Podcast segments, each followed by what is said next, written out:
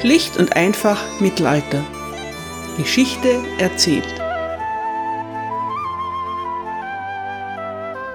Hallo meine Lieben und herzlich willkommen zu Teil 2 England im Spätmittelalter, Folge 13. Edward II. schafft es wie kein anderer, Menschen aus seinem nächsten Umfeld gegen sich aufzubringen. Unseren heutigen Helden hat er sich allerdings nicht selbst zum Feind gemacht. Er hat ihn sozusagen von seinem Vater übernommen. Robert Bruce hat sich eigenmächtig zum König von Schottland gekrönt. Hätte Edward I. länger gelebt, so ist zweifelhaft, ob Bruce damit durchgekommen wäre. Aber der Hammer der Schotten ist tot. Sein Sohn und Nachfolger ist anderweitig beschäftigt.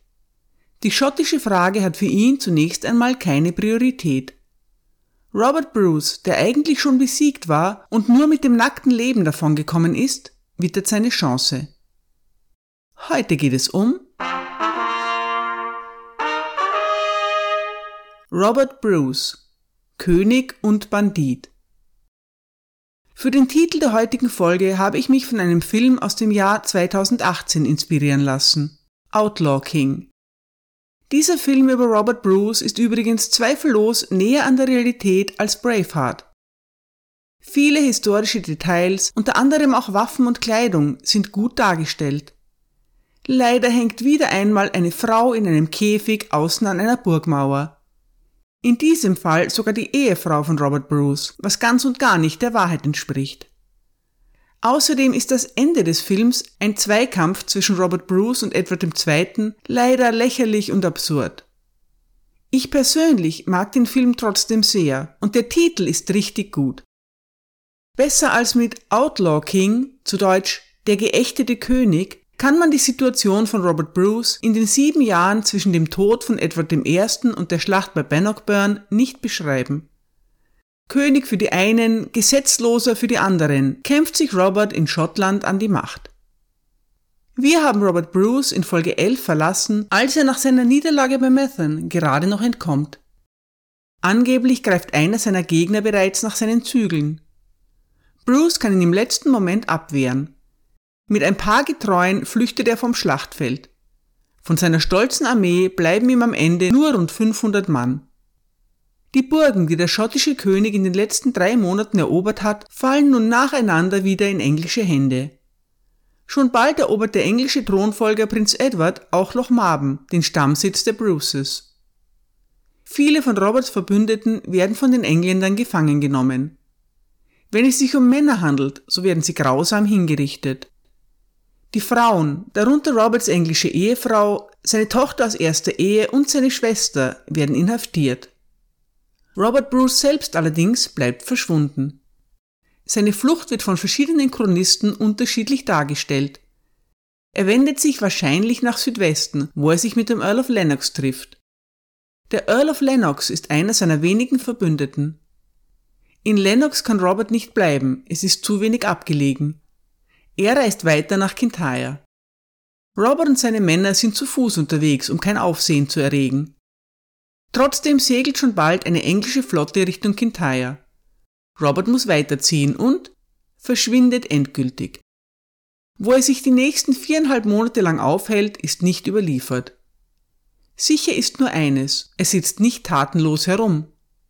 Robert Bruce formiert seine Truppen neu. Der selbsterklärte schottische König hat nicht die Absicht aufzugeben. Bruce sendet heimlich Boten in sein Earldom Carrick, um die fälligen Abgaben seiner Pächter einzuheben. Mit diesem Geld rekrutiert er weitere Soldaten. Der englische König Edward I. sitzt derweil schwer krank und frustriert in der Abtei von Lennocost fest. Er schickt Brief um Brief an seine Truppen und fordert sie auf, das Netz um den, aus seiner Sicht, schottischen Verräter zu schließen. Einem der Kommandanten wird befohlen, eine Flotte aufzubauen, was aber viel zu lange dauert. Anfang 1307 ist Robert Bruce schließlich bereit, seine neue Kampagne zu starten. Er entscheidet sich dafür, seine Streitkräfte aufzuteilen. Er selbst marschiert mit dem größeren Teil nach Carrick. Seine jüngeren Brüder Thomas und Alexander segeln unterdessen nach Galloway. Bei ihrer Landung stoßen sie allerdings auf eine beträchtliche Streitmacht mit den Engländern verbündeter Schotten. Thomas und Alexander Bruce werden gefangen genommen und zum englischen Thronfolger Prince Edward gebracht. Dieser schickt sie weiter nach Carlisle, wo sie hingerichtet werden. Ihre Köpfe landen zur Abschreckung auf den Toren der Stadt. Bruce selbst landet in Carrick. Dort erfährt er vom Schicksal seiner Familie. Drei seiner Brüder und viele seiner Verbündeten sind tot. Seine Frau, Tochter und Schwester sind gefangen. Robert beginnt darüber nachzudenken, ob er mit dem Mord an John Comyn vielleicht tatsächlich den Zorn Gottes auf sich gezogen hat. Ich gebe zu, in Wahrheit weiß natürlich niemand, worüber Robert Bruce nachgedacht hat. Aber aus dieser Zeit stammt eine der bekanntesten Legenden über ihn, die ich euch nicht vorenthalten möchte. Dieser Geschichte zufolge sucht Robert, als alles verloren scheint, die Einsamkeit, um über sein Unglück nachzudenken. Er findet eine Höhle im abgelegenen Hinterland von Carrick.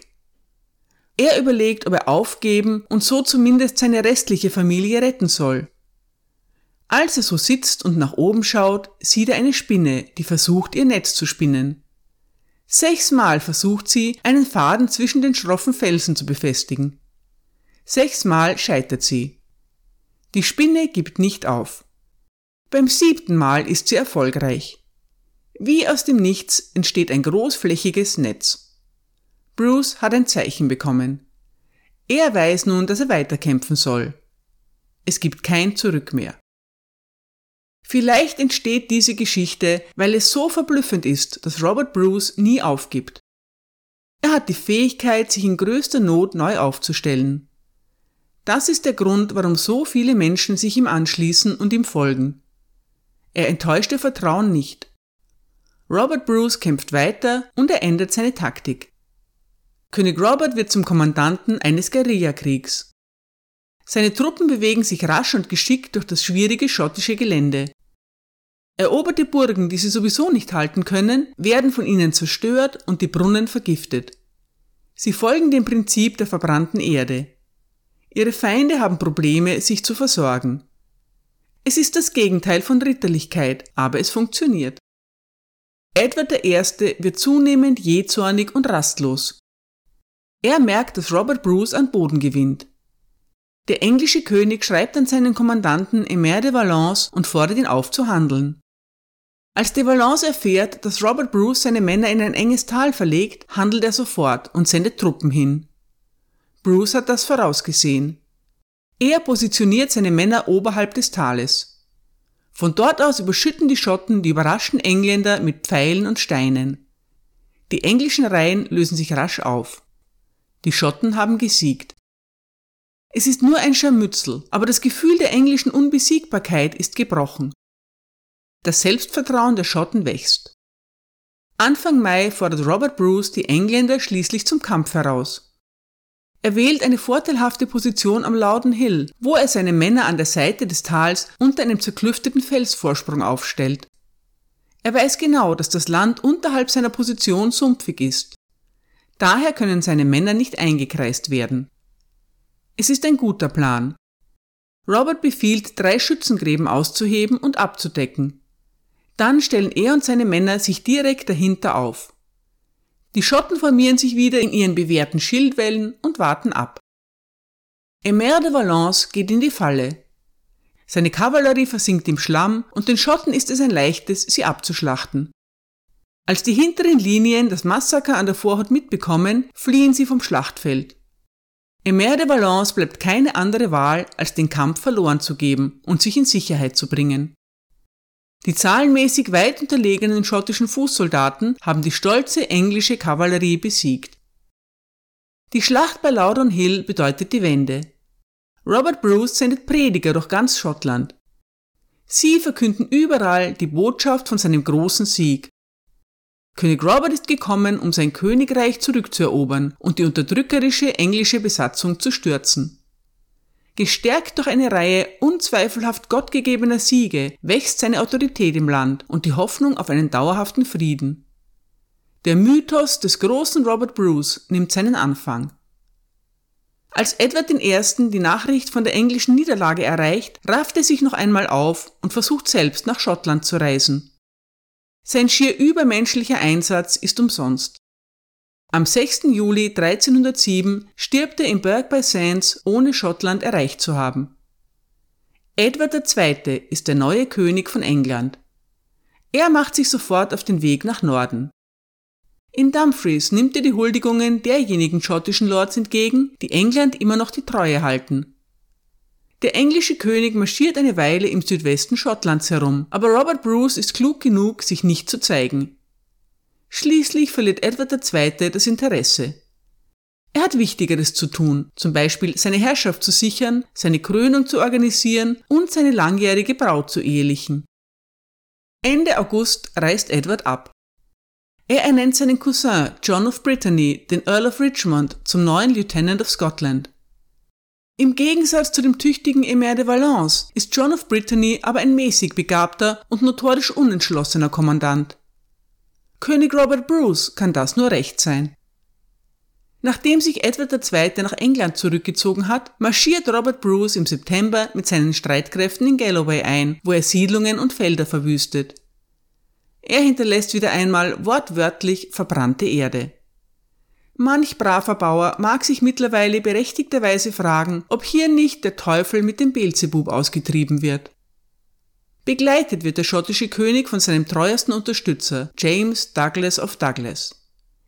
Er geht mit dem Beinamen The Black Douglas in die Geschichte ein. In den nächsten elf Monaten setzt Douglas den Feldzug von Robert Bruce fort und erobert weite Gebiete. Sein berühmtester Coup ist die Rückeroberung seines Stammschlosses Douglas. Am Palmsonntag, als die englische Garnison die sicheren Burgmauern verlässt, um in der nahegelegenen Kirche die Messe zu hören, greifen Douglas und seine paar Männer sie dort an. Lautstark Douglas, Douglas, Douglas skandierend schlachten sie ihre Gegner ab. Dann nimmt James Douglas die unverteidigte Burg ein und genießt das dort vorbereitete Festmahl. Bevor sie gehen, enthaupten sie die Gefangenen, verbrennen die Leichen auf einem großen Scheiterhaufen und packen die Vorräte der Burg ein.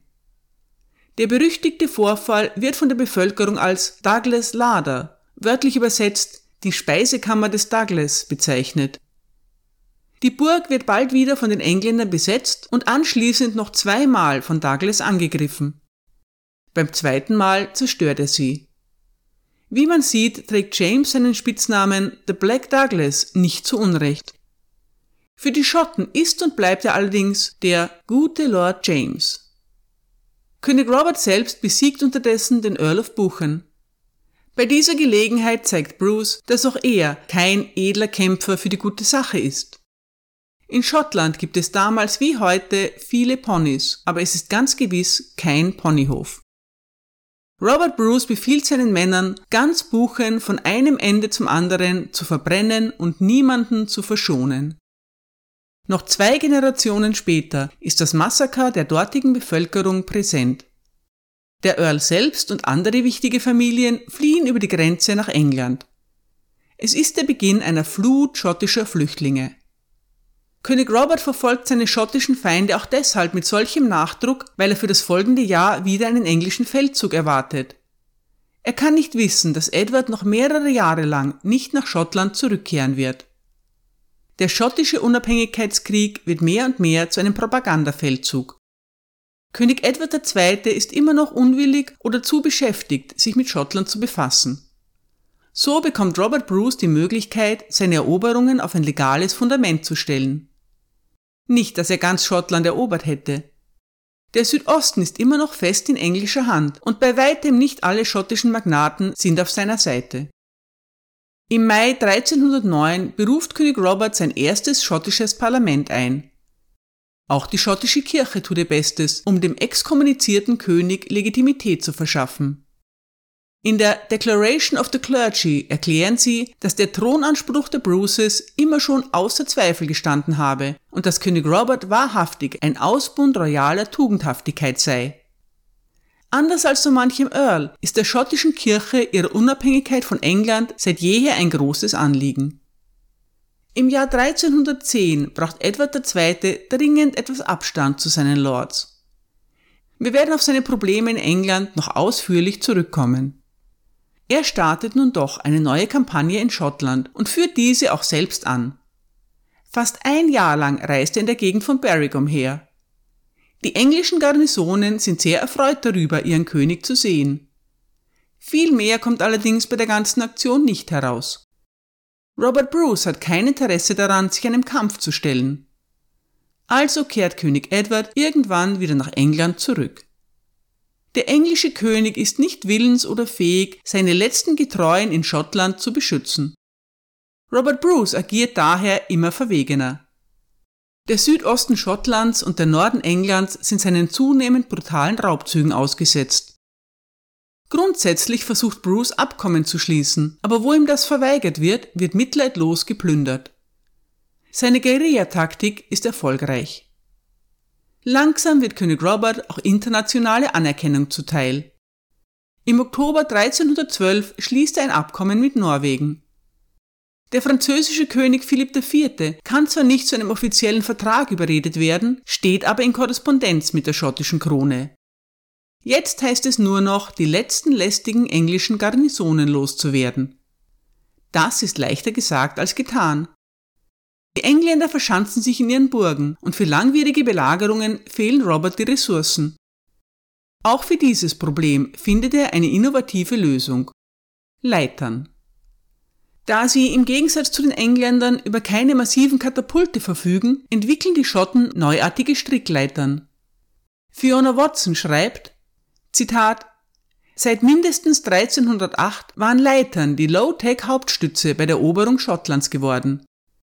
Diese erwiesen sich als bemerkenswert effektiv, nicht zuletzt, weil sie sich leicht und leise bewegen ließen und den Überraschungseffekt beibehielten. Sogar das mächtige Barrick, von Edward I. umgebaut und weitgehend neu ummauert, wäre im Dezember 1312 möglicherweise gefallen, wenn nicht ein Hund gebellt hätte. Die Belagerer liefen sofort davon, ließen ihre Leitern zurück und ermöglichten den Engländern einen guten Blick auf diese Geräte zu werfen. Sie mussten zugeben, dass sie von wunderbarer Konstruktion waren. Im Wesentlichen waren sie kaum mehr als zwei lange Seilstücke mit einem Knoten an jedem Ende, die durch Holzbretter verbunden waren. An der Spitze jedes Seils befanden sich zwei Eisenhaken, von denen ein Glied nach oben zeigte, um es an der Wand zu befestigen. Das andere Ende zeigte nach unten und war hohl, damit Bruces Männer einen Speer hineinstoßen konnten, um die Haken über die Mauer zu heben.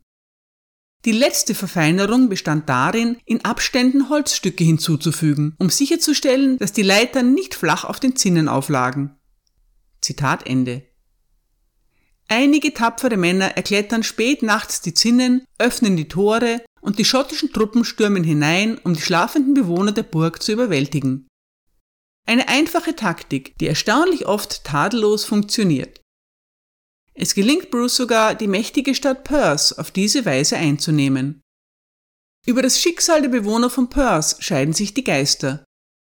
Ein Chronist sagt, dass die Oberschicht der Schotten in der Stadt getötet wird, während die Engländer frei abziehen dürfen.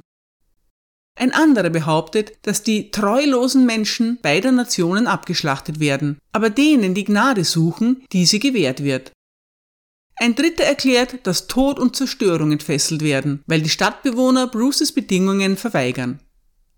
John Barber meint, dass wenige getötet wurden, und zwar, weil ihre Verwandten in der Umgebung leben und wahrscheinlich Vergeltung üben würden. Sein Argument hat einiges für sich.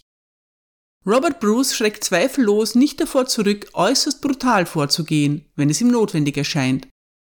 Er muss aber auch die Konsequenzen für seine Herrschaft bedenken. Seine Männer sind längst nicht mehr nur ein kleiner Haufen Patrioten, es sind gut organisierte Söldner. Solange sie bezahlt werden, tun sie das, was ihnen befohlen wird.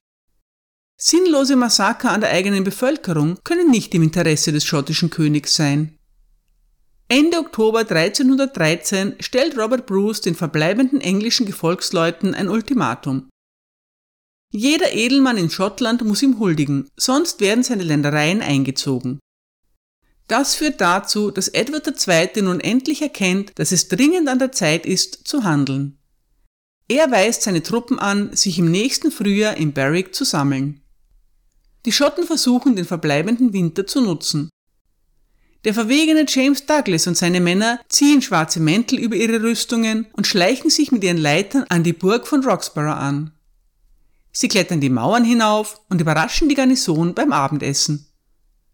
Sir Thomas Randolph, der Earl of Murray, belagert bereits seit einiger Zeit mit mäßigem Erfolg Edinburgh Castle. Der durchschlagende Erfolg von James Douglas in Roxborough bewegt ihn nun zum Umdenken. Randolph und seine Männer nutzen einen geheimen Pfad über den steilen Burgfelsen. Sie führen einen fingierten Angriff auf das Südtor durch. In der Zwischenzeit nutzen auf der anderen Seite einige seiner Männer den Schutz der Dunkelheit, um die Mauern von Edinburgh Castle mit Leitern zu erklimmen. Die Garnison wird überwältigt und die Burganlage geschliffen. Nun sind Stirling und Berwick die einzigen königlichen Burgen, die in englischer Hand bleiben. König Robert beschließt, dass Stirling sein nächstes Ziel sein wird. Sein Entschluss führt direkt zu der legendärsten Schlacht der schottischen Geschichte, ich selbst habe sie übrigens bereits vor Ort nachgespielt. Voll Stolz erlaube ich mir zu verkünden, dass ich auf der Seite der Engländer gekämpft habe und wir siegreich waren. Ob das auch dem historischen Verlauf von 1314 entspricht, erfahrt ihr in der nächsten Folge.